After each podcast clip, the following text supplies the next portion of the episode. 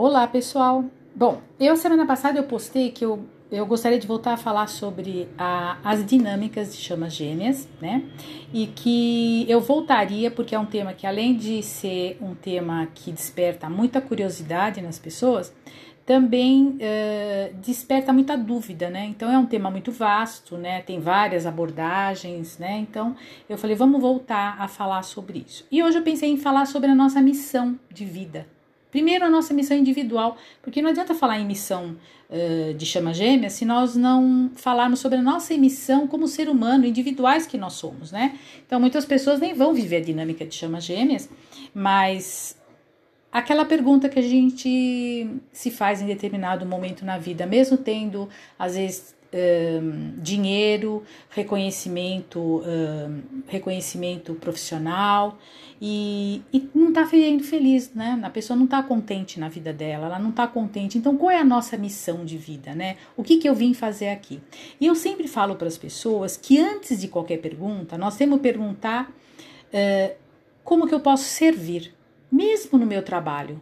Nós sempre podemos servir as pessoas uh, de alguma maneira ou dentro do nosso trabalho, ou então, independente do nosso trabalho, né, é, com ajuda comunitária, ajuda, né, de, trabalhando em algum, é, algum centro espírita, sei lá, existem N, né, maneiras de ajudar as pessoas, né, então, como que eu posso servir as pessoas?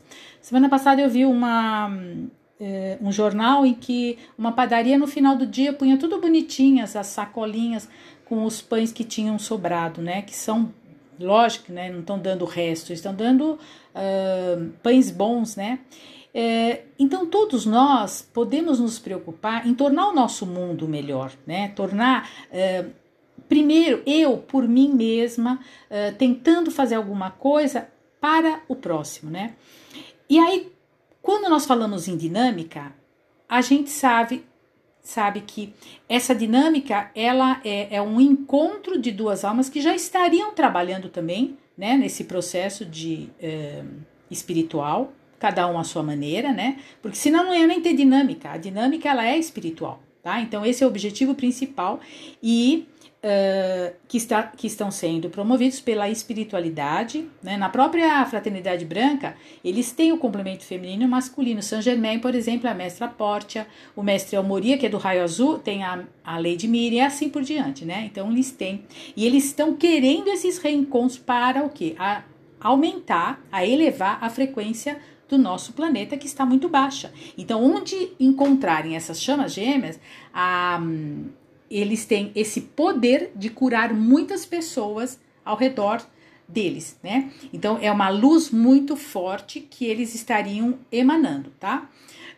Um, normalmente as pessoas falam, mas eles vão trabalhar juntos? Não necessariamente. Às vezes eles podem estar juntos amanhã, mas eles podem estar tra uh, trabalhando individualmente, um fazendo um tipo de trabalho espiritual, o outro outro trabalho, e muitos estarão trabalhando juntos mesmo também, né?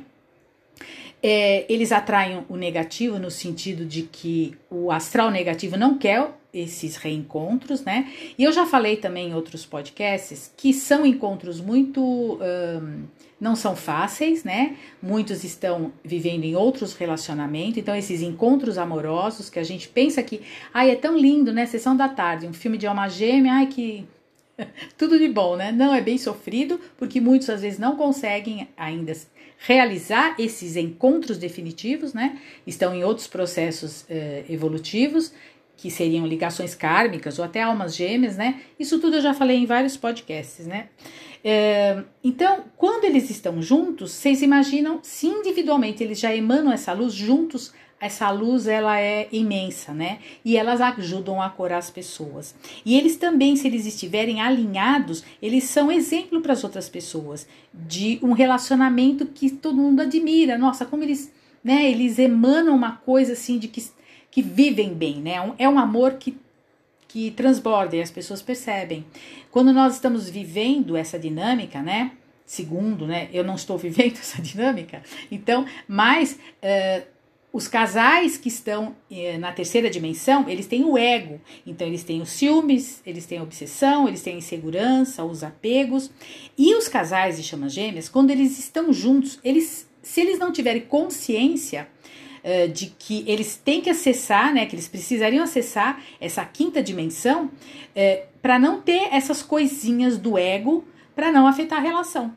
E isso é um risco? É um risco porque nós estamos aqui, nós estamos na terceira dimensão. Nós não somos diferentes dos outros. Então nós teremos que ter sempre esse feeling de acessar a quinta dimensão, que não é um lugar que nós vamos até lá. A quinta dimensão é aqui mesmo. Quando o quê? Quando nós temos consciência do que nós estamos fazendo. Então aquele ciúminho bobo, onde você foi, papapá, aquela coisinha, não pode ser vivida por uma dinâmica de chama gêmea. Porque se eles caírem nessa é, esse é, encantamento da, da dinâmica é, das chamas gêmeas, né? Eles vão vão se tornar de novo um casal que tem conflitos e não é esse o propósito. Corremos o risco? Corremos, mas você estando consciente a todo momento, né? Você acaba, né?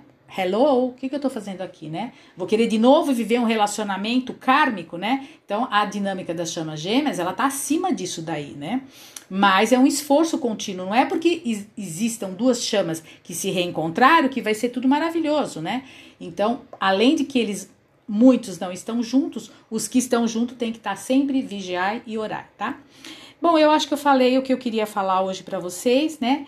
E então até o próximo encontro uh, falando sobre chamas gêmeas. Beijo a todos.